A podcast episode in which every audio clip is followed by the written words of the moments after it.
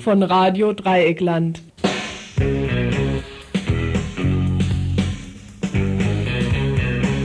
Ihr hört das Tagesinfo vom 17. Dezember 1991. Einen schönen guten Abend, liebe Hörerinnen und Hörer im Dreieckland. Es ist Infozeit. Heute Dienstag, der 17.12.1991, eine Stunde lang. Zunächst möchte ich euch die Telefonnummer im Studio bekannt geben, damit ihr, falls ihr Interesse daran habt, falls ihr das Bedürfnis dazu habt, euch in die Sendung einschalten könnt, Anmerkungen, Kommentare äh, machen könnt. Die müssen auch nicht direkt über den Lautsprecher gleich ins Rundfunkgerät gehen. Die können auch zunächst mal nur bei uns als Redakteuren und Redakteurinnen ankommen. Also die Telefonnummer lautet Freiburger Vorwahl und dann 31028. 31028.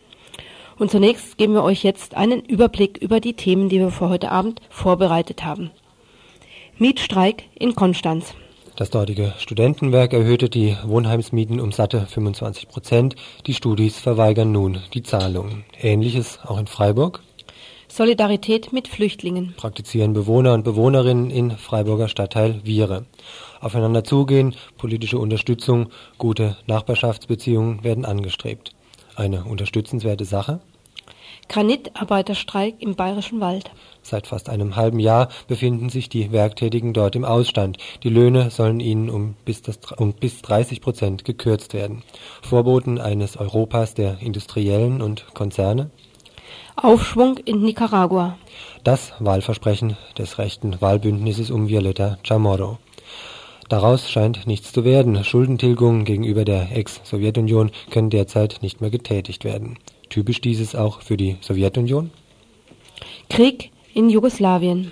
Inhaltliche Stellungnahmen zur Interessenslage von BAD und EG von Kurt Müller, Redakteur in der Zeitung Arbeiterkampf, und Wolfgang Poort von der Monatszeitung Konkret. Eine Buchbesprechung zum Schluss. Während die deutsche Mehrheit in exakt einer Woche sich um den kränkelnden Weihnachtsbaum scharen wird, steigt gleichzeitig seit Jahren die Selbstmordrate.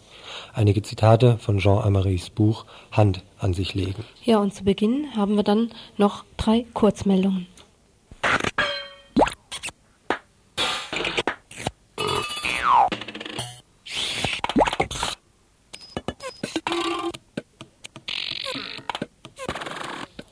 Betrifft Umweltverschmutzung in Freiburg.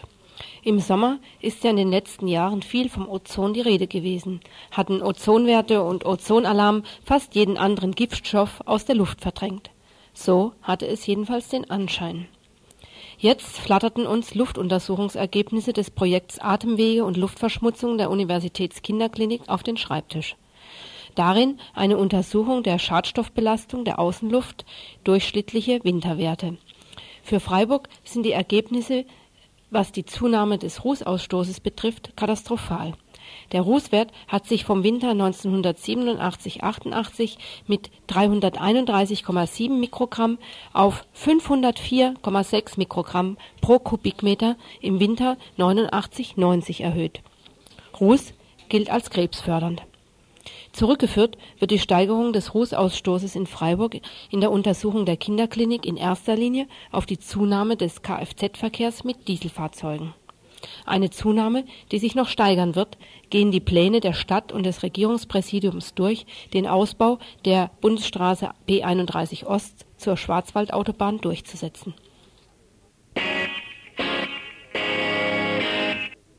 Nicht nur die Stromleitung, auch Radioaktivität überwindet Staatengrenzen. Vor diesem Hintergrund beschäftigte sich der Ihringer Gemeinderat gestern Abend mit dem Thema Atomreaktor Fessenheim. Sehr zu Recht, denn Ihringen liegt genauso wie etwa die Großstadt Freiburg oder auch die Gemeinden des Markgräflerlandes im unmittelbaren Gefahrenbereich des Reaktors. Ihringen sogar im Herzen des Hauptwindrichtungsfahne. Anlass also für die Ihringer SPD, einen zweiten Anlauf zu wagen für eine Stilllegung des Reaktors. Der erste war von CDU und FDP abgelehnt worden, mit dem Hinweis auf das derzeit erwartete TÜV-Gutachten. Nun denn, gestern Abend also die zweite Diskussion hierzu mit dem Resultat, dass sich eine Mehrheit fand, die folgenden Antrag unterzeichnete. Der Gemeinderat Ihringen fordert die französische Regierung und die EDF auf, den Betrieb des AKWs sofort einzustellen. Außerdem wird in dem Antrag eine Schließung des Zwischenlagers Fessenheim gefordert. Soweit, so gut.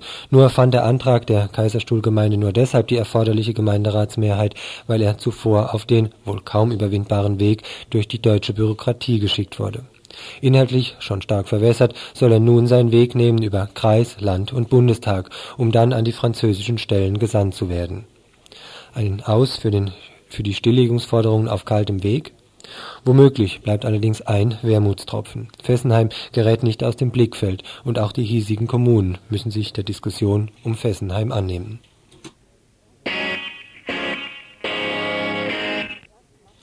Gentechnik im Supermarkt. Die ersten Massenprodukte der Gentechnikindustrie, mit denen der Verbraucher und die Verbraucherin konfrontiert werden wird, sind aller Voraussicht nach gentechnisch erzeugte oder veränderte Nahrungsmittel. Hersteller und Importeure der Gentech-Lebensmittel für den bundesdeutschen Markt sitzen bereits in den Startlöchern. Spätestens mit der Einführung des EG-Binnenmarktes 1992 werden uns gentechnische Kunstprodukte beschert.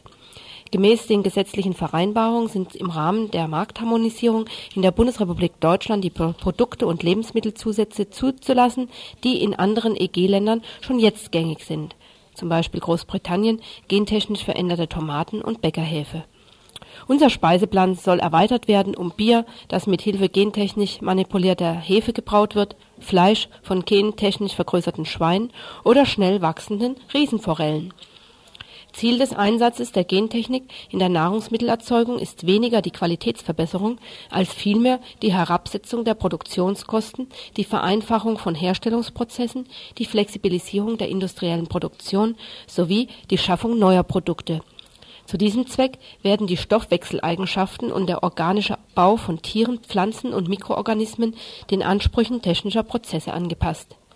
Dieser national und EG-weit geförderten Entwicklung stehen jedoch eine Vielzahl gesundheitlicher und ökologischer Gefahren entgegen, die bisher nicht oder nur schwer abzuschätzen sind. Und um genau da mehr Licht in das Dunkel zu bringen, ist eine neue Broschüre ähm, erschienen, eine neue Verbraucherbroschüre des Katalyse-Instituts, wo es um die Frage geht, Gentechnik im Supermarkt, bio- und gentechnisch erzeugte Lebensmittel. Dem Verbraucher werden Informationen an die Hand gegeben, die ihm eine fundierte Kaufentscheidung ermöglichen, so schreibt das Katalyse-Institut. Der Preis dieser äh, Broschüre ist schon ein kleines Buch eigentlich, 13 D-Mark, zu beziehen über Katalyse e.V., Mauritius, Mauritius Wall 24 bis 26 in 5000 Köln 1. Und falls ihr das jetzt nicht mitbekommen habt, könnt ihr euch auch an Radio Dreieckland wenden, um diese Broschüre bestellen zu wollen. Ich ja zum Schluss auch nochmal in Veranstaltungshinweisen gerade auch nochmal wiederholen.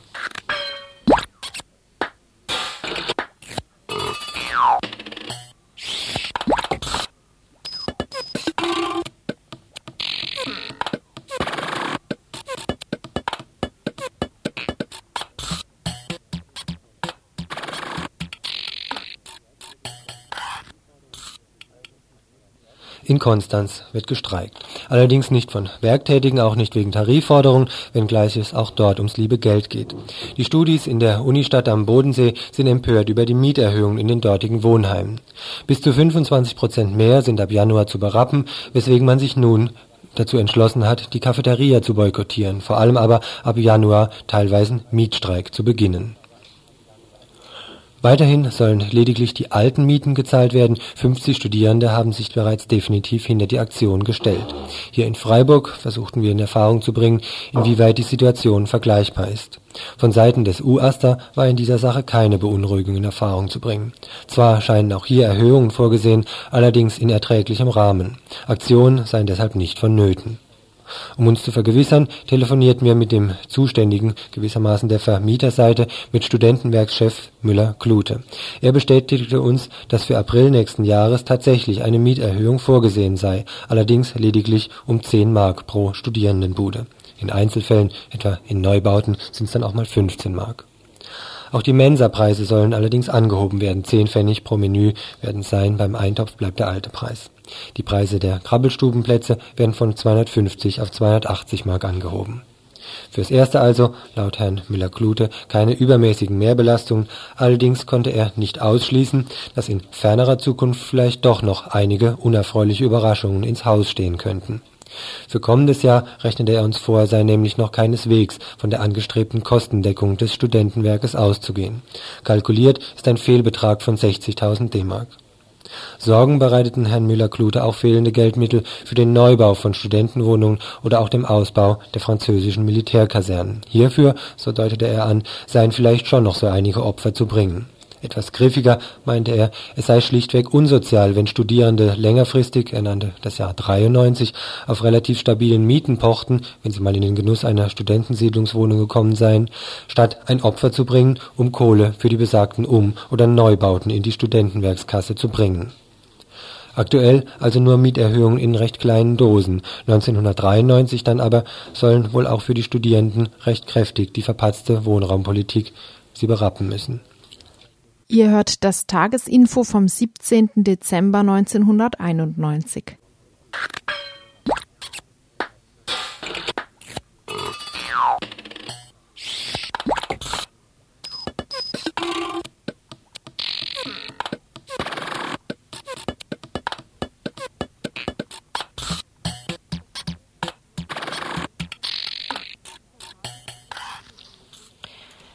Dieser Tage müsste die Bundestagsabgeordneten des Wahlkreis Freiburg sowie die örtliche Presse ein offener Brief des Asylhelfer-Arbeitskreises Unterviere erreicht haben.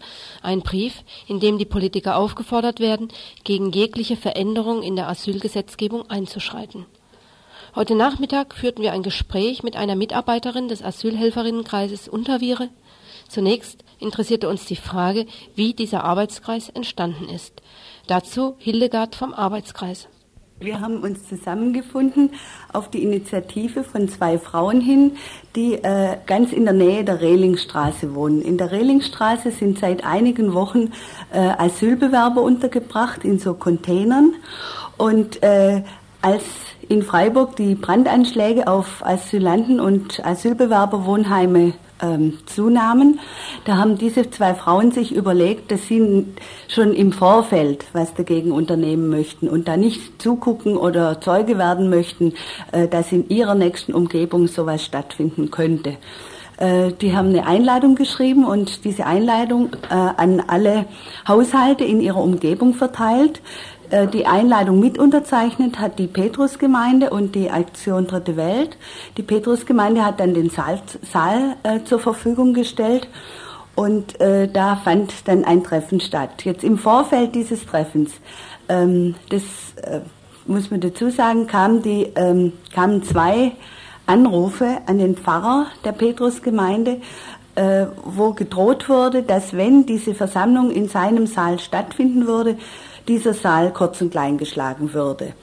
Ähm, der Pfarrer hat es hingenommen und gar nichts weiter draus gemacht. Aber am nächsten Tag kam ein ähnlicher Anruf an den Kindergarten, der direkt im selben Haus, aber unterhalb dieses Saales untergebracht ist. Und da hieß es, wenn diese Versammlung am Mittwochabend stattfindet, dann brauchen Sie Ihre Kinder gar nicht mehr in den Kindergarten schicken. Und das hat einige von uns dazu veranlasst, jetzt noch mehr für diese Veranstaltung zu werben und zu zeigen, also so geht's einfach nicht. Und das führte dazu, dass an diesem Abend 150 Leute kamen. Ganz konkrete Nachbarschaftshilfe leisten für die Flüchtlinge, die in der Rehlingstraße wohnen. Das war erstes Anliegen der Menschen, die sich in der Petrusgemeinde getroffen hatten. Hilfsmaßnahmen für den Fall eines Anschlags, wie zum Beispiel die Installation von Telefonen, den Aufbau einer Telefonkette unter den Nachbarn. Und dann natürlich die Kontaktaufnahme zu den Flüchtlingen, Treffen von allen Anwohnern und Anwohnerinnen.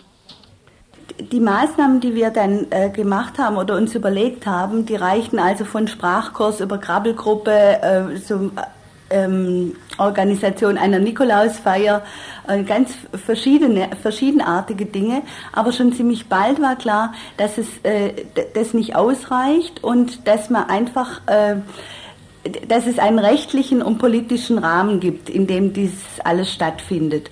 Und äh, deshalb beim letzten Treffen äh, wurde eingebracht, dass schon sehr bald ähm, in den Vauban-Kasernen in der Marzhauser Straße nicht mehr nur 68 äh, Asylbewerber und äh, Flüchtlinge wohnen werden, wie jetzt in der Rehlingstraße, sondern über 500. Das heißt, die Vauban-Kaserne soll eben ein Sammellager äh, werden. Und der rechtliche Hintergrund dafür ist, dass äh, in Bonn im Moment äh, beschlossen werden soll, dass äh, sogenannte Eilverwaltungsverfahren durchgeführt werden. Das heißt, dass die äh, Asylbewerber, die einen Antrag stellen, nur eine kurze Anhörung bekommen bei der zentralen Anlaufstelle in Karlsruhe und danach schon gleich entschieden wird, welches ihrer An äh, welche ihrer Gründe berechtigt oder nicht berechtigt sind. Und danach werden diejenigen, äh, die von Karlsruhe als unberechtigt äh, hier seiend befunden werden, die werden sofort in solche Sammellager gesteckt und äh, dann innerhalb von sechs Wochen wieder abgeschoben. Äh, wir haben nichts dagegen, Sammellag, äh, äh, Sammelunterkünfte vorübergehend zu machen, weil die Wohnungsnot groß ist. Aber wir wollen auf keinen Fall dulden, dass irgend so eine Art Abschiebeknast oder so eine Art Gefangenenlager äh, hier hier äh, aufgebaut wird, wo wir dann auch gar nicht mehr reingehen sollen, dürf, äh, nicht mehr reingehen dürfen als ähm, Asylhelfer und wo die Leute dann äh, ungesehen von der Öffentlichkeit einfach abgeschoben werden können. Die Vorstellung vom zukünftigen Abschiebegefängnis für Flüchtlinge, durchgesetzt mittels des Eilverwaltungsverfahrens, das gerade seitens Bonner Politiker in die Diskussion geworfen wurde, veranlasste den Asylhelfer- und Helferinnenkreis dazu, den bereits erwähnten Brief an die Bundestagsabgeordneten zu schreiben. In kürzester Zeit konnten viele Unterschriften von Nachbarn gesammelt werden. Wir haben jetzt eben einen Brief geschrieben an die Freiburger Bundestagsabgeordneten und äh, fordern von ihnen, dass sie sich stark machen, dass äh, dieses neue Eilverwal Eilverwaltungsverfahren eben nicht durchgesetzt wird. Und dass sie sich, das, was eben noch dahinter steckt, ist die CDU würde ja am allerliebsten den äh, Grundgesetzartikel abschaffen. Da sie da aber in der FDP keine Mehrheit bekommt, versucht sie das jetzt eben so etwas hintenrum, äh, diesen Paragraphen immer mehr auszuhöhlen. Und da sind im Moment zwei Punkte wichtig. Einmal eben, dass ähm, durch ein Eilverwaltungsverfahren äh, Flüchtlinge ganz schnell wieder abgeschoben werden können. Und zum Zweiten, dass äh, durch das sogenannte Schengener Abkommen äh, dürfen die Flüchtlinge, die aus Drittländern kommen, äh, mit denen muss man sich quasi dann gar nicht mehr befassen, sondern die werden sofort in das äh, Land, aus dem sie kommen, also sei Frankreich oder, oder Österreich oder Schweiz, ganz egal woher, ähm, dass sie dort wieder sofort zurückgeschoben werden. Aushöhlung des Asylrechts durch eine Rechtsharmonisierung im europäischen Rahmen. So charakterisiert der Asylhelferkreis diese Absicht der CDU und meint, dass damit die Bundesrepublik sich ihrer Verpflichtung zur Aufnahme von Verfolgten entziehen möchte, indem sie Flüchtlinge, die über andere europäische Länder in die BRD kommen, pauschal abweisen will. Befragt zu den weiteren Aktivitäten des Asylhelfer- und Helferinnenkreises Unterviere meint Hildegard, ja, wir sind eben keine ganz feste Organisation, sondern wie gesagt ein loser Arbeitskreis, der auf verschiedenen Ebenen arbeitet. Und äh, wir treffen uns einmal im Monat fest und äh, besprechen dann immer von neuem, was an Aktivitäten ansteht und hoffen jetzt eben auch äh, intensiveren Kontakt zu den Bewohnern zu kommen. Wir haben es jetzt als zum Beispiel geschafft, äh, zwei ihrer Kinder mindestens einen Teil Kindergartenplatz, also Nachmittagskindergartenplatz ähm, zu organisieren. Äh, die Nikolausfeier hat allen, den Bewohnern wie auch den äh, Flüchtlingen großen Spaß gemacht. Äh, nächstes Mal äh, im Januar ist unser Treffen, da möchten wir uns über die rechtliche Situation äh, genauer kundig machen. Ja, und Ort und Zeitpunkt des Treffens nochmal. Stattfinden wird das Treffen in der Petrusgemeinde, das ist in der Lorettostraße und im Gemeindesaal dort eben. Der Termin ist der 16.01.1992 um 20 Uhr.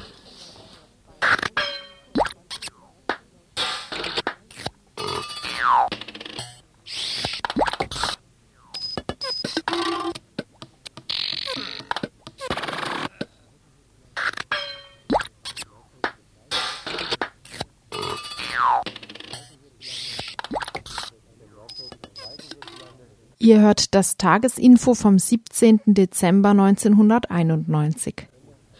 Wenn Werktätige streiken hierzulande, ist dies durchweg ein kurzes Geplänkel, an dessen Ende dann ein Kompromiss, der vorher bereits absehbar war und der im Grunde keine allzu wesentlichen Änderungen bewirkt. Hintergrund sind meist aktuelle Geldentwertungen und Produktivitätssteigerungen, mit denen es Schritt zu halten gilt. Etwas anderes derzeit die Situation im Bayerischen Wald bei Passau. Allein die Dauer des dortigen Streiks ist außergewöhnlich. Fast ein halbes Jahr stehen dort bereits die Maschinen still, entsprechend hart sind die Hintergründe, vor denen gefochten wird Ort des Geschehens Granitsteinbrüche, Produktionsstätten in erster Linie von Bordsteinkanten aus dem begehrten Naturgestein. Nahezu der gesamte BRD-Granitabbau kommt von eben dort. Harte Knochenarbeit, für die die Akkordarbeiter mit monatlich etwa 2500 bis 3000 Mark netto entlohnt werden. Pro Jahr allerdings nur für acht Monate, winters ist der Gang zum Arbeitsamt angesagt Harte Arbeit, zu harten Konditionen also, und dennoch ist dies nicht der Grund für den fast sechsmonatigen Arbeitsausstand. Grund ist vielmehr das Vorhaben der Unternehmer, die Löhne radikal zu kürzen. Begründung die Konkurrenz aus dem Ausland, vor allem mit dem Wegfall der EG-internen Grenzen aus Portugal, aber auch aus den osteuropäischen Ländern Darüber hinaus erfreute man sich in der Vergangenheit zahlreicher Subventionen. Eng an der BRD-Grenze gelegen, konnte man Staatsknete aus der Schublade Grenzlandförderung einstreichen, man kam in den Genuss von Frachthilfen. Fast genauso wertvoll wie bares Geld war die Präferenzförderung, die bevorzugte Verwendung des heimischen Granits bei öffentlichen Bauvorhaben. Mit all diesen Reparaturmechanismen zur Korrektur der Fehler real existierenden Kapitalismus ist's nun vorbei die Kohle wird nun gebraucht für die Expansion im Osten. Subventionsabbau, freilich fast ausschließlich im Sozialbereich, ist mittlerweile zum Möllemannschen Prinzip erhoben, vor allem aber ist im geplanten Europa der Banken und Konzerne kein Platz für Fragen von Arbeitsplatzsicherung oder gar Humanisierung der Arbeitswelt zum anderen scheint man sich in den Chefzimmern der bayerischen Granitsteinbrüche trotz unproduktiver Arbeitsformen ganz bequem zurückgelehnt zu haben. Oder, kapitalismusimmanent argumentiert, eine Produktionssparte, die auf einem freien Markt angesiedelt nur überleben kann, weil sie staatlich unterstützt wird, hat nun mal in kapitalistischer Logik keine Daseinsberechtigung eine Erkenntnis, der sich Rationalisierungsgegner jedwelcher Couleur wohl auch kaum verschließen können und die für die kapitalistische genauso wie für anders strukturierte Wirtschaftsformen zutrifft. Im Grunde hätte also schon längst rationalisiert werden müssen. Eine Branche, in der Teile für den Straßenbau in Handarbeit gefertigt werden, kann eben nur existieren, wenn sie, einem sozialarbeiterischen Beschäftigungsprojekt vergleichbar, an den staatlichen Tropf gehängt werden im Grunde muss also, hässlich wie es ist, dem kapitalistischen Granitunternehmer vorgeworfen werden, dass er sich nicht so verhalten hat, wie es die kapitalistische Logik von ihm verlangt. Nun tut er's plötzlich, will die Löhne um ein Drittel kürzen. Auch hier also Auswirkung neokapitalistischer Anpassungsprozesse auf die Situation der Arbeiter. Konkret ist geplant, die traditionell regional ausgehandelten Akkordlöhne über eine Änderung des Bezugssystems in sage und schreibe um sage und schreibe 20 bis 30 Prozent zu kürzen. Für die Arbeiter hieße dies, dass am Monatsende ein kompletter Tausender in der Lohntüte fehlen würde. Verständlicherweise ein Ansinnen, das auf reichlich Widerstand bei den Arbeitern stößt, weswegen sich die Unternehmer auch eine ganz sinnige Strategie zurechtgezimmert haben. Sie versuchen über eine Spaltung der Belegschaft niedrigere Löhne durchzusetzen. Eine Spaltung in Akkordarbeiter einerseits und zu Stundenlöhnen Arbeitenden andererseits den Stundenlöhnern wurde ein relativ besseres Angebot gemacht, mit der Zielsetzung, die Belegschaft eben zweizuteilen und bei einer Urabstimmung die Zahl derer weit genug zu senken, die für Streik stimmen. Bislang, so auch das Ergebnis der gestrigen Streikversammlung am 179. Streiktag, ohne Erfolg. Bislang noch halten die Arbeiter beider Vergütungsgruppen solidarisch zusammen. Gestern stimmten immer noch 94 Prozent der Beschäftigten für eine Fortsetzung, nun im sechsten Monat ein Ende des Streiks ist noch nicht in Sicht, in erster Linie deshalb, weil zwar Angebote von Arbeiterseite auf dem Tisch liegen, die Unternehmensführung dagegen bislang jegliches Gespräch verweigert. Weshalb nun darüber nachgedacht wird, den Streik auszuweiten. Die Situation in den benachbarten bayerischen Granitsteinbrüchen ist schließlich grundsätzlich kaum verschieden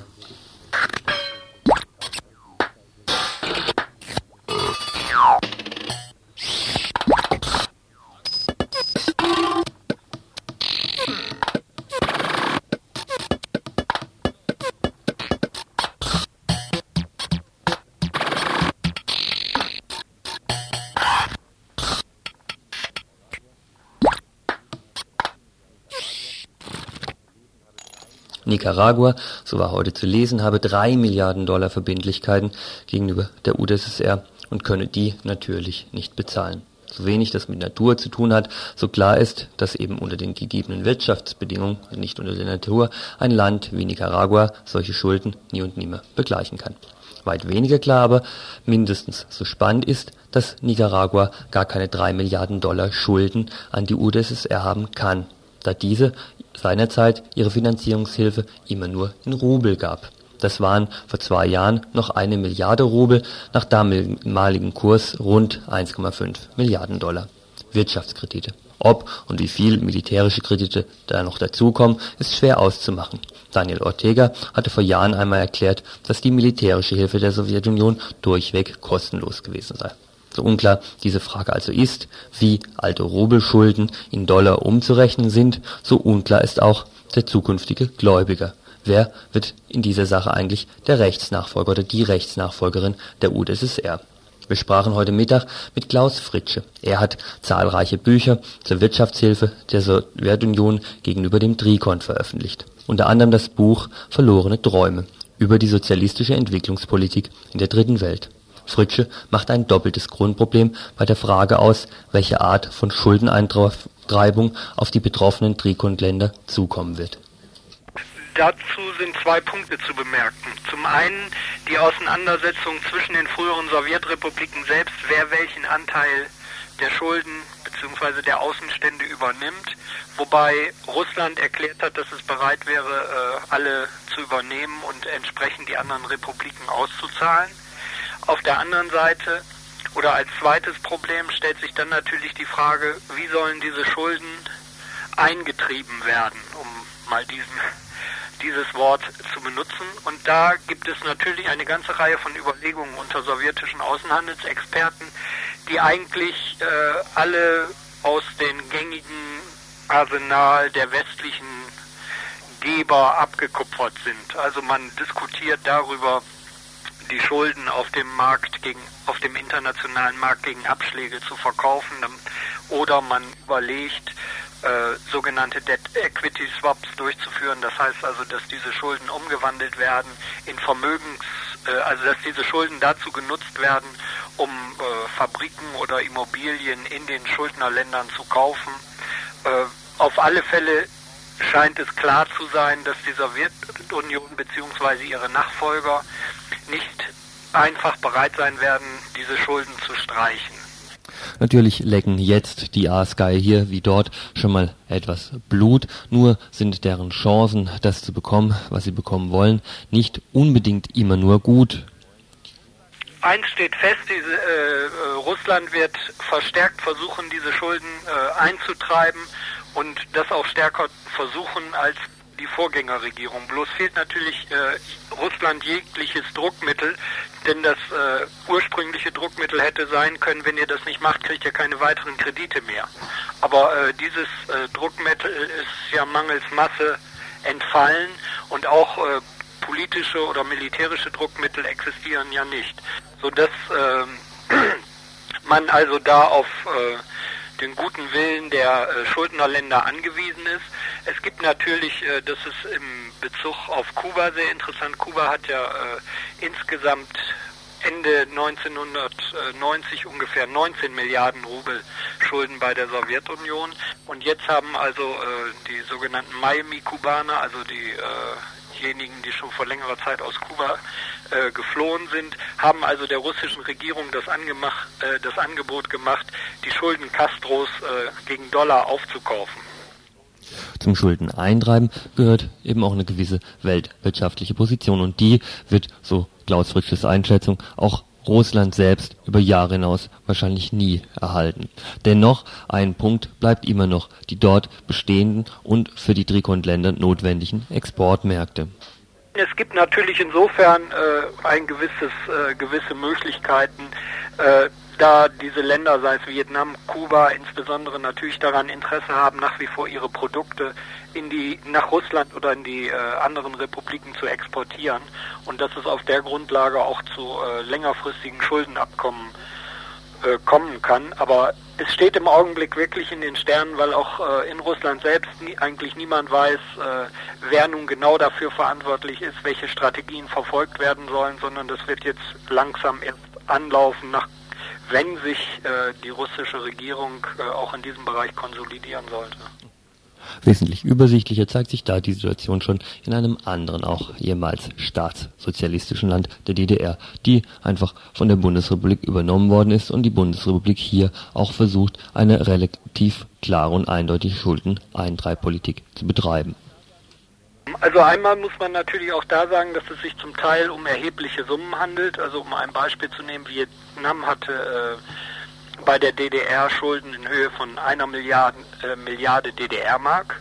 Ähm, diese Milliarde DDR-Mark äh, wird zum äh, offiziellen Vereinigungsumtausch oder Währungsunionsumtauschkurs von 1 zu 2 umgewechselt. Das würde also 500 Millionen äh, Mark entsprechen. Und ähm, so viel wie ich weiß, äh, besteht also die Bundesregierung natürlich darauf, dass diese Schulden äh, zumindest längerfristig bezahlt werden, obwohl es also Diskussionen über Umschuldungsprogramme gibt. Ähm, aber auch hier stellt sich das große Problem, ob man, ähm, und darüber muss es Verhandlungen geben, inwieweit sie schon angelaufen sind, weiß ich nicht, zu welchem Umtauschkurs man eigentlich diese vietnamesischen Schulden oder auch die Schulden der anderen Länder umrechnet, weil natürlich dieser Kurs 1 zu 2 angesichts äh, der augenblicklichen Wirtschaftslage auch nicht haltbar ist aber ganz egal, welchen Umtauschkurs die kapitalistischen Aufkäufer hier wie da letztlich erzielen werden, klar ist, dass mit dem Zusammenbruch der sozialistischen Staaten hier auf dieser einen Erde, die wir nun mal haben, nichts mehr so einfach weitergeht wie bevor. Und klar ist auch, dass die, die am massivsten erstmal davon betroffen sein werden, wieder mal nicht unbedingt die reichen Staaten dieser Erde sind. Man kann das sicherlich sagen für die Länder, die sich also äh, sehr stark auf die äh, auf den Markt, auf den sozialistischen Markt äh, orientiert haben, also wie Kuba äh, oder Vietnam oder auch die Mongolei, äh, weil dort, weil mit dem Zusammenbruch Osteuropas nicht nur die Kreditquellen entfallen sind, äh, die zum großen Teil ja diese Länder wirtschaftlich über Wasser gehalten haben, sondern eben auch sichere Absatzmärkte fehlen. Also um es am, einem Beispiel, am Beispiel des kubanischen Zuckers deutlich zu machen, Kuba hat also jedes Jahr bis zu 80 Prozent seines Zuckers nach Osteuropa exportiert.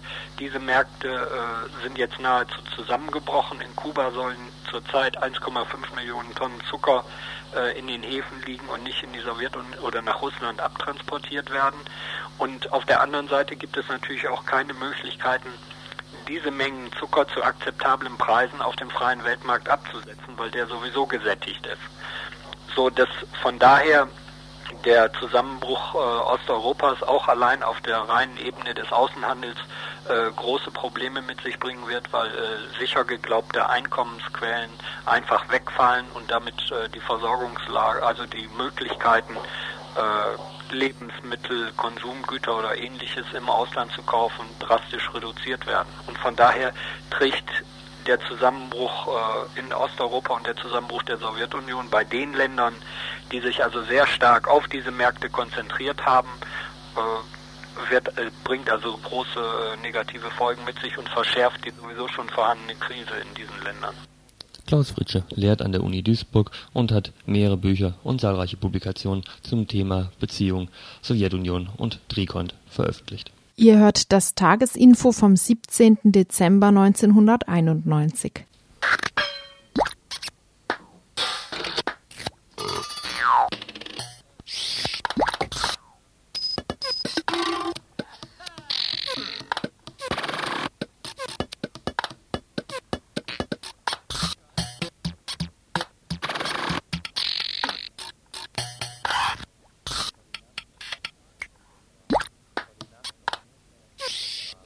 Heute Nacht noch schien sich ein tiefer Graben durch die Europäische Gemeinschaft zu ziehen in Sachen Jugoslawien. Die Mehrzahl der EG-Außenminister lehnte die Anerkennung von Slowenien und Kroatiens Unabhängigkeit ab. Nicht, weil Unabhängigkeit innerhalb einer verflochtenen kapitalistischen Weltwirtschaft ohnehin ein Witz ist, sondern weil sie deren formale Anerkennung jetzt für kontraproduktiv in Fragen Waffenstillstand und Bürgerkrieg halten würden Mit auf ihrer Seite der amerikanische Präsident, der UN-Generalsekretär und der englische EG-Beauftragte in Sachen Jugoslawien. Ganz andere Position bezieht da der bundesdeutsche Außenminister, der bis dato erfolgreichste Außenminister nach 1945 aus Deutschland und sein französischer Kollege. Gerade Genscher drängt ja schon seit langem auf die formale Entlassung der Republiken in die Unabhängigkeit. Bei so viel Kontroverse innerhalb der offiziellen Politik wollten wir gern eine ähnlich vehemente innerhalb der Linken organisieren. Wer etwa die subjektivistisch-nationalistische Position einer Dunja Melcic in der Taz verfolgt, muss doch wenigstens vor Weihnachten hoffen dürfen, irgendwo in der Linken auf vehementen Widerspruch zu stoßen. Wir suchten diesen Widerspruch beim Hamburger Arbeiterkampf der ab morgen oder übermorgen mit einer Titelgeschichte zu Jugoslawien auf den linken Markt kommen wird. Doch zu unserem Erstaunen gebärdet sich dieser Artikel überhaupt nicht antinationalistisch. Wir erfuhren bald von einer Kontroverse innerhalb des Arbeiterkampfes, aber auch von der Lustlosigkeit, damit jetzt schon in die Öffentlichkeit zu gehen. Eine völlig andere Position als dieser Arbeiterkampfartikel, so erinnerten wir uns, vertrat die konkret in dieser Sache. Auch sie wird Ende der Woche mit einer Titelgeschichte zum selben Thema auf demselben Markt sich zu schaffen machen. Als wir diesen Artikel heute lasen, standen wir plötzlich staunend vor einem nie erwarteten Zusammenbruchsoptimismus, nicht was Jugoslawien, sondern was den Kapitalismus angeht. Auszüge der beiden Artikel von Knut Müller vom Hamburger Arbeiterkampf und Wolfgang Port, der unter anderem eben in konkret schreibt Beide Artikel behandeln weit mehr als die jetzt vorgestellten Teile über die Situation der Kämpfe in den einzelnen Republiken aktuell in Jugoslawien. Im einen Fall die Geschichte der verschiedenen Republiken, zum anderen im Falle Ports die Geschichte des deutschen Faschismus und dessen Intervention in Jugoslawien wir stellen jetzt allerdings aktuelle Einschätzungen vor, die beiden eine Beredesprache sprechen über die fortbestehenden Schwierigkeiten, das aktuelle Jugoslawien aus einer eigenen linken Position aber dennoch realistisch einzuschätzen. Wir beginnen mit der morgen oder übermorgen erscheinenden Position von Knut Müller im Hamburger Arbeiterkampf. Tatsächlich hatten die kapitalistischen Großmächte der serbischen Seite bis dahin allen Grund zu der Erwartung gegeben eine militärische Strafexpedition gegen die sezessionistischen Republiken würde nicht nur toleriert werden, sondern sei insgeheim sogar erwünscht. Schon Mitte Februar hatte eine EG-Delegation Belgrad besucht, um das besondere Interesse der EG und des Europarats am Fortbestand eines einheitlichen Jugoslawien zu betonen. Nur dieses könne die Voraussetzung für eine adäquate Partnerschaft sein nur unter dieser Voraussetzung werde die EG Jugoslawien finanziell und durch Investitionen unterstützen. Damals versuchten Slowenien und Kroatien gerade, inoffiziell die Möglichkeiten einer Vermittlerrolle der UNO oder einer anderen übernationalen Instanz zu sondieren. Niemand war interessiert. Ende Mai besuchten der Vorsitzende des Europarats Santé und der Vorsitzende der Europäischen Kommission Delors Belgrad. Ihren Bekundungen nach wünschte die EG keine Zitat Einmischung in die inneren Angelegenheiten Jugoslawiens und wollte keine Vermittlerrolle übernehmen. Ihre ganze Botschaft lautete lediglich Jugoslawien müsse als politische Institution erhalten werden, und es könne so lange kein assoziiertes Mitglied der EG werden bis es seine inneren Probleme bewältigt habe. Die inneren Probleme wurden aber immer größer. Knut Müller dann später weiter. Nun wurde der Schutz der serbischen Minderheit vor der Vernichtung durch den neuen Ustascha-Staat als Kriegsziel deklariert. Inzwischen ist offensichtlich, dass es der Armeeführung darum geht, die Schaffung eines Staates zu ermöglichen, in dem möglichst alle serbischen Bewohner Jugoslawiens vereint sind. Das Schutzargument bezieht seine Kraft aus der Geschichte. Der Ustascha-Staat hat genozidartig Hunderttausende ermorden lassen, in erster Linie Serben. Aber während des bisherigen Kriegsverlaufs sind anscheinend in Kroatien kaum serbische Zivilisten verfolgt worden.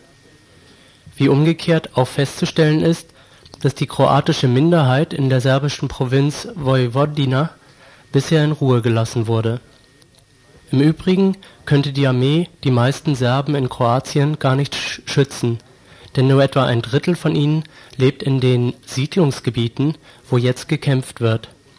Der größere Teil aber wohnt beispielsweise in den Städten wie Zagreb und Rijeka. Falls überhaupt etwas, dann hätte die Kriegsführung der Armee nicht deren Schutz sichern, sondern Racheaktionen gegen sie provozieren können. Knut Müller vom Hamburger Arbeiterkampf kommt dann zur folgenden Aussicht auf die Zukunft. Die nächste Zukunft wird wahrscheinlich die internationale Anerkennung Sloweniens und Kroatiens bringen, entweder als kollektiven Schritt der EG oder durch einseitige Maßnahmen der BRD und einiger anderer Staaten, denen dann die übrigen folgen dürften. Anders als noch im Juli gibt es heute keinen westlichen Politiker mehr, der nicht den Zerfall Jugoslawiens als Realität konstatiert. Alle Regierungen sagen in der einen oder anderen Form, dass die Anerkennung Sloweniens und Kroatiens und der anderen Republiken, die das wünschen, eine ausgemachte Sache sei. Fraglich sei nicht mehr das Ob, sondern nur noch das Wie und Wann. Ein wesentliches Gegenargument war zuletzt noch, dass man die Republiken nicht anerkennen könne, bevor nicht die Minderheitenrechte zufriedenstellend geregelt sind. Besonders die französische Regierung reizte dieses Scheinargument exzessiv aus. Das ist weder logisch noch aufrichtig, denn gleichzeitig bestehen die diplomatischen Beziehungen zur jugoslawischen Bundesregierung fort, die einen nicht mehr bestehenden Staat vertritt und die in puncto Minderheitenrechte (siehe Kosovo) eine ganz schlechte Bilanz aufzuweisen hat. Seltsamerweise sind die gleichen Politiker offenbar nicht auf den Gedanken gekommen, die Anerkennung der baltischen Republiken vor einigen Monaten mit der Sicherung von Minderheitenrechten zu koppeln, obwohl dies vielleicht eine sinnvolle Idee gewesen wäre. Überhaupt wird nirgendwo sonst auf der Welt die Anerkennung eines Staates von der Achtung der Minderheitenrechte abhängig gemacht. Es gäbe sonst viele diplomatische Beziehungen abzubrechen. Und was Slowenien angeht, ist die Stellung der nicht sehr zahlreichen nationalen Minderheiten ohnehin seit längerem mindestens ebenso gut geregelt wie in irgendeinem Land der EG. Kroatien hat sich mittlerweile von deutschen Beratern ein Minderheitenrecht formulieren lassen, das kaum noch Ansatzpunkte für Kritik bieten dürfte. Es fragt sich, wie die Lage in Jugoslawien heute wäre, wenn die EG sich am 25. Juni dafür entschieden hätte, erstens Slowenien sofort anzuerkennen und zweitens Kroatien die Anerkennung verbindlich in Aussicht zu stellen, unter der Voraussetzung einer zufriedenstellenden, eventuell international garantierten Minderheitenregelung für die serbischen Bewohnerinnen der Republik. Schlimmer als jetzt wäre die Entwicklung jedenfalls vermutlich nicht verlaufen Soweit Knut Müller vom Hamburger Arbeiterkampf zum selben Thema mit einer ziemlich anderen Position. Jetzt ein Autor, der demnächst in konkret die Titelgeschichte zu diesem Thema schreiben wird, ein Auszug aus seinem Artikel Wolfgang Port aus Stuttgart. Wenn der Kapitalismus ein innerhalb seiner Entwicklungsmöglichkeiten nur durch Krieg zu lösendes Bevölkerungsproblem produziert und die Menschen die Ursache des Problems nicht erkennen wollen, verhält sich erfahrungsgemäß die Weltbevölkerung instinktiv wie eine niedere Tierart. Als hätten alle den Ruf vernommen, dass gestorben werden muss als gelte es, eine naturgesetzlich vorgeschriebene Selbstdezimierung im Interesse der Arterhaltung zu vollstrecken, wie sie bei Bienenvölkern wohl üblich ist, werden in den großen Nationen, wie bei den entlegensten Bergstämmen, plötzlich völkische Gefühle wach. Dennoch, so Wolfgang Port wenig später weiter, zwischen der Bereitschaft zur Tat und der Tat selber aber besteht ein Unterschied. Zwar werden die Voraussetzungen für das große Abschlachten vom gesellschaftlichen Entwicklungsprozess gleichsam automatisch produziert. Doch wenn die Zeit reif ist, muss einer die Initiative ergreifen, das Gemetzel beginnt nicht von allein. Wilde Feuergefechte fanden im Frühjahr 1991 zwischen einander in Sichtweite gegenüberstehenden kroatischen und serbischen Milizen statt, doch weder Tote noch Verwundete waren zu beklagen, denn beide Parteien schossen wutentbrannt und zugleich hilflos verzweifelt in die Luft Ihre Hemmungen verloren sie erst, als man der einen Partei für den Fall, dass sie auf den Mann zielen würde, das Himmelreich versprach, völkerrechtliche Anerkennung, militärischen Beistand, Wirtschaftshilfe in Hülle und Fülle, EG-Mitgliedschaft, Milliardenkredite. Für diese Versprechung, so Wolfgang Port, hat gerade die Bundesrepublik das allergrößte Interesse. Gewiss stößt die Absicht der Deutschen, die Bevölkerung Jugoslawiens in den Bandenkrieg zu hetzen, auf Widerstand, weil der Wunsch, auf dem Balkan die Funktion einer Schutz- und Ordnungsmacht zu übernehmen, sich als Wille zur Vorherrschaft in Europa entpuppt.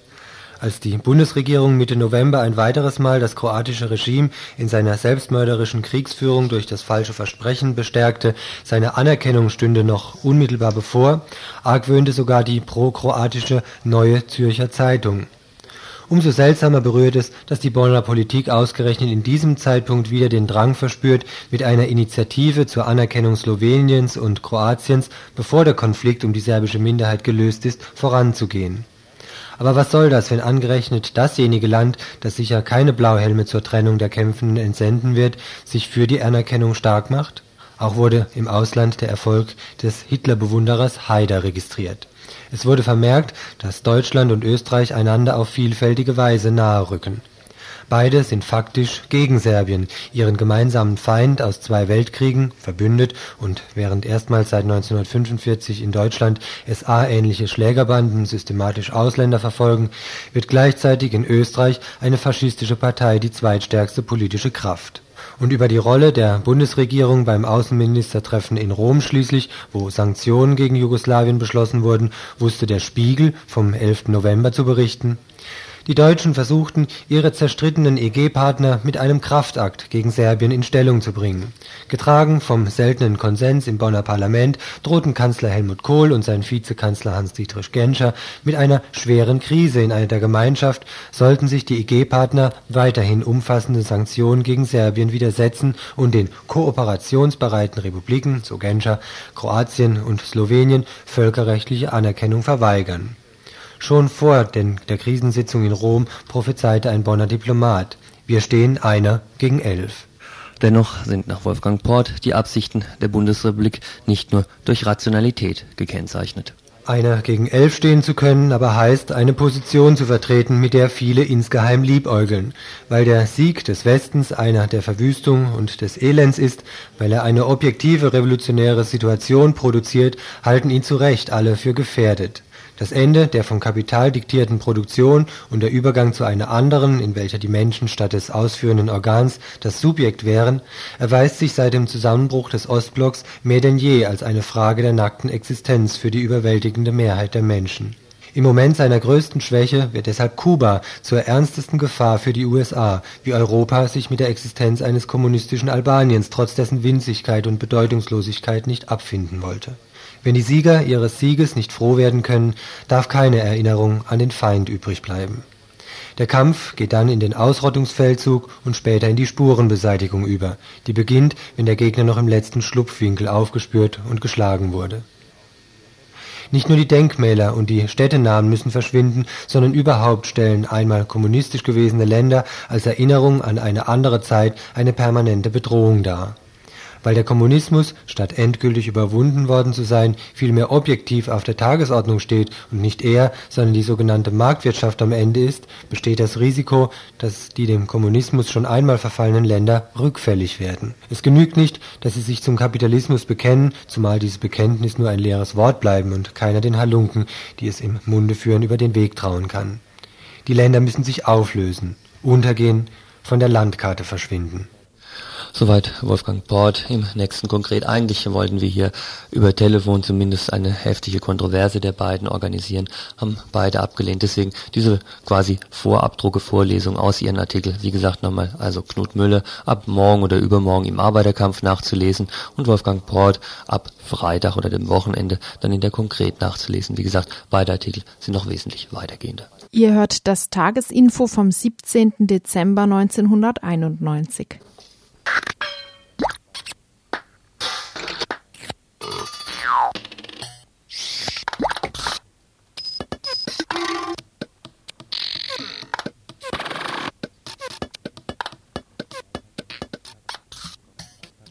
Absicht des kommenden Beitrags ist wahrscheinlich so perfide wie die Weihnachtsserien der bürgerlichen Presse und deren Absicht her sind. Noch laufen sie ja die humanitätsschwangeren Wünsche an das Christkind verkappt als solidarische Aktion in der Badischen Zeitung etwa. Noch kann Mensch das Zusammenwachsen des Volkskörpers die große Solidargemeinschaft anhand öffentlich gedruckter Spendenbescheinigung in Heller und Pfennig nachrechnen. Kleiner zwar, doch mit ähnlich aufrechtem Entsetzen über den Fortbestand des Bösen in unserer guten Welt werden dann in zehn Tagen ungefähr die Polizeiberichte über vermehrte Selbsttötung während der Festtage abgedruckt werden. Jedes Kind weiß um diesen trivial alljährlichen Ausschlag in der statistischen Kurve der Selbsttötung. Die einschlägigen Theorien dazu sind wahrscheinlich so grau wie doch richtig. Und doch wird, wenn wir viel Pech haben, einer wie etwa G.M. Kirk uns dieses Versagen der Gemeinschaft dann auch noch gleich der fünften Packung Dominosteine nachweihnachtlich reinwirken. Als Magenbitter auf den Gabentisch deswegen nun eine Buchempfehlung. Präventiv. Das Buch ist alt, gemessen an dem Aktualitätsanspruch eines Tagesinfos sogar viel zu alt. Es ist der 1976 von Jean-Marie fertiggestellte Diskurs über den Freitod, das Büchlein mit dem Titel Hand an sich legen. Verglichen mit dem, was uns die Nachweihnachtspresse nebst der allgemeinen Erschütterung zum Thema wahrscheinlich verspricht, ist es allerdings frappierend neu. Wer sich einmal die Mühe gemacht hat, wenigstens die Vorberge der gesammelten Literatur zum Thema Selbsttötung zu erklimmen, wird so beeindruckt wie enttäuscht sein. Dürkheims soziologische Studien bereits Ende letzten Jahrhunderts, psychologisch-psychoanalytische Suizidtheorien, ausgefeilte Kriseninterventionsprogramme, pedantische Differentialstatistiken, sie alle vermögen nicht das, was Jean-Marie in seinem ausdrücklich unwissenschaftlichen Beitrag zum Freitod leistet. Ein Blick nicht auf, sondern aus dem Gegenstand. Die andere Seite der Selbsttötung zur Sprache zu bringen, das Anliegen. Nicht die psychiatrische, die darin nur Krankheit zu erkennen vermag, sondern die, die in einem Werk der kritischen Psychiatrie als die anthropologische Sicht auf das Thema bezeichnet wird. Suizid als allen offene Verwirklichung menschlicher Freiheit. Das klingt zugegeben provokativ, ist aber zumindest weltweit entfernt, etwa vom Euthanasie durchtränkten Gedankengut der Deutschen Gesellschaft für humanes Sterben. Jean-Marie ist biografisch zu sehr auf die andere Seite geworfen, als dass seine Gedanken an die dumpfen Ideologien vom unwerten Leben anknüpfen könnten. In einem Interview bezeichnet er sich als Hitlerjude, als Halbjude mit einer Jüdin verheiratet, fällt er unter die Nürnberger Rassengesetze, obschon ihm die Religion völlig fremd war. Er definiert sich vor allem als Linker, Mitglied in einer kommunistischen Widerstandsgruppe, bis er 1943 verhaftet wird und zwei Jahre Konzentrationslager aus glücklichem Zufall überlebt. Doch dort ist der, der sich seit seiner Jugend intensiv mit dem Freitod beschäftigte, der in den Lagern der Faschisten aber mit aller Kraft gegen seine Vernichtung ankämpft, dem Tod so nah wie nie. Erst Jahre später, nach zahllosen Publikationen als Schriftsteller und Rundfunkmitarbeiter, als Linker und Kämpfer gegen den Antisemitismus und darin immer wieder enttäuscht von der westdeutschen Linken, wagt er sich auf ein Terrain, das er in einem Interview nur am Rande der gesellschaftlichen Ordnung ansiedelt. Ein Gelände, das durch seine Jean Ameries antikapitalistische Grundeinstellung gar nicht wesentlich tangiert würde. Ein Raum, der so liegt, als ob man erst eine schwere, in den Angeln ächzende, dem Druck widerstrebende Holztüre aufstoßen würde, hinter der man Licht erwarte, aber nunmehr in ganz undurchdringliche Finsternis geriete. Das Terrain des Freitods. Das Wort Selbstmord mag er nicht benutzen, obwohl er, der einen schweren Versuch dazu hinter sich hat, vom drangvollen Zwang zu diesem Akt weiß. Aber dennoch ist ihm, im Schraubstock aller Zwänge, der Freitod noch frei. Kein Karzinom frisst ihn auf, kein Infarkt fällt ihn. Er ist es, der Hand an sich legt, der nach der Einnahme von Barbituraten stirbt, von der Hand in den Mund. In diesem Moment, dem vor dem Absprung, ist auch die wissenschaftliche Unterscheidung zwischen Bilanz, Suizid und Kurzschluss, Selbstmord irrelevant. Der Diskurs über den Freitod beginnt für Amery erst dort, wo Psychologie endet. So sehr auch psychologisch fassbare und gefasste Motive im Moment vor dem Absprung auszumachen sind, der Absprung selbst kann nicht mehr der psychologischen Einsicht offenstehen. Hier wird ganz grundsätzlich mit der Logik des Lebens und damit eben auch mit der der Psychologie gebrochen. Mit Epikur verweist Amari mit Nachdruck darauf, dass der Tod uns nichts angehe, da er nicht ist, solange wir sind, und wo er ist, wir schließlich nicht mehr sind. Der Tod hat seine eigene Logik, die nicht mit Maßstäben der Vernunft zu fassen ist, dass sie nur einen Schluss kennt. Nichts ist gleich nichts. Deswegen mag der Freitod von außen noch so sinnlos, der Anlass noch so banal und leicht überwindbar erscheinen. Deswegen mag er aus Sicht der Vernunftlogik immer krankhaft begriffen werden. Aus der Sicht des Todes ergreift er das Maximum menschlicher Freiheit. Er ist als individueller Willensakt dem Menschen vorbehalten. Er bricht mit dem tiefsten und grundlegendsten Zwang des Lebens, dem nämlich zu leben. Die Leuteweisheit, man muss schließlich leben, erfährt hierin ihre erbittertste Widerlegung. Im Akt des Freitodes, der von Amari immer wieder mit Masturbation verglichen wird, rekonstruiert sich ein Ich, das zwar seine Möglichkeiten nicht mehr sieht, aber ganz bei sich ist, sich gerade deswegen setzt und widersetzt und sagt, ich bin, ich werde nicht sein, aber ich bin, das aktiv einmal noch sich durchsetzt. Die Todesneigung, Amari lehnt Freuds Todestrieb schon semantisch ab, die Todesneigung gegen den stärkeren Lebenstrieb durchsetzt. Jean-Marie will keine Apologie des Freitodes betreiben, will schon gar nicht die bessere Welt danach billig verkaufen. Danach ist nichts, kein anderes Leben, sondern keins, damit auch nichts, was besser sein könnte. Der Freitod sei pure und äußerste Negation, die keinerlei Positives mehr in sich berge, so dass in ihr alle Dialektik und Logik zuschanden würde und damit in der Tat sinnlos. Nur zähle dem Suizidären diese Kategorien nicht mehr viel.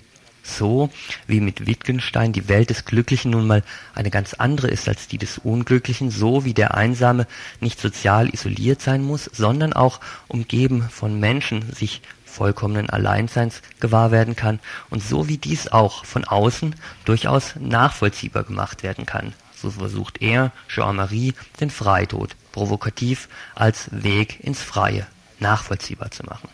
Er setzt dem alltäglichen Weitermachen einfach die letzte Konsequenz entgegen. Diesem floskelhaften, wenn alles schief geht, kann ich mich immer noch umbringen und dem dann doch weiterleben um jeden Preis, egal wie gründlich es schiefgegangen ist. Dem setzt er als letzten Akt der Willensfreiheit den Freitod entgegen, auch wenn dieser immer nur und völlig offen eine Freiheit von und nie mehr eine Freiheit zu ist.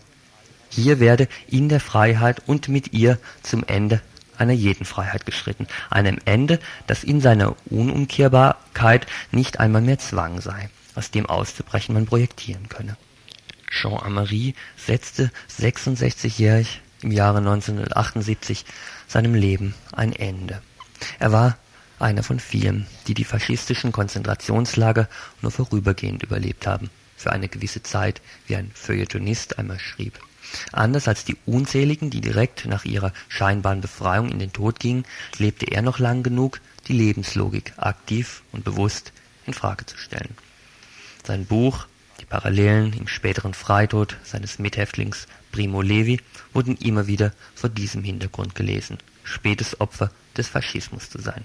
Obwohl er in seinem Buch Hand an sich legen an mehreren Stellen die Haft in den Vernichtungslager zwar eher metaphorisch, doch immerhin einfließen lässt, obwohl er vor der drohenden Folter in den Kammern der SS seinen ersten Suizidversuch begangen hat, bleibt bei dieser Lesart dann doch immer etwas Pathologisierendes, was an ihm vorbeigeht. Die Schuld liegt zwar bei anderen, der Akt war aber dennoch krankhaft, weil gegen die Lebenslogik gerichtet. Das würde aber die Überlegung in Hand an sich legen, in ihre Berechtigung verwerfen so führt auch der Feuilletonist nachvollziehbare Gründe für die Sozialpathologie derartiger Suizide auf. Das Gefühl, als Überlebende des Lagers schon so etwas wie Mitschuld auf sich geladen zu haben. Die grundsätzliche Erschütterung, die in Krisensituationen zu deren Nichtbewältigung führe. All dies scheint notwendig, um die Grausamkeit der nationalsozialistischen Vernichtungslager und Vernichtungspraxis auch nur ansatzweise nachvollziehen zu können. Um den Gedankengang Amarys zu verstehen, reicht es aber wohl nicht. Das Buch als individuellen Bewältigungsversuch abzutun, schien mir zumindest makaber. Um ihm überrascht, vielleicht gar fasziniert zuzustimmen mit dem Gedanken, wie so könne Mensch die Sache Suizid natürlich auch sehen, dazu ist das Buch offensichtlich zu unverständlich. Dazu ist es zu sehr in Sicht, die von außen, also aus jeder notwendigen Lebenslogik heraus, immer Widerspruch ernten muss. Und selbst als Akt bis zur Verzweiflung geratene Kritik der bestehenden Gesellschaft lässt es sich schlecht interpretieren. In einer Diskussion mit der Theologin Sölle bestand Amarie einmal heftig darauf, dass eine gerechtere Gesellschaft vielleicht auch ein anderes Sterbensverhältnis und andere Sterbensverhältnisse bewirken würde. Allein die Zwänge im Sinn der Lebenslogik könne sie nie beseitigen. Der Tod wäre immer der gleiche. Was also dann, wenn das Buch weder einfach als Vergangenheitsbewältigung noch als Gegenwartskritik gelesen werden kann, der Gedankengang aber vernünftigerweise völlig sperrig, ja teilweise unakzeptabel ist? Vielleicht als Provokation es hinnehmen, als Besinnung von etwas, das doch aller Logik nach sinnlos bleiben muss, was ja eine geradezu traditionelle weihnachtliche Betätigung wäre und eigentlich nicht nur da. Jean-Marie, Hand an sich legen.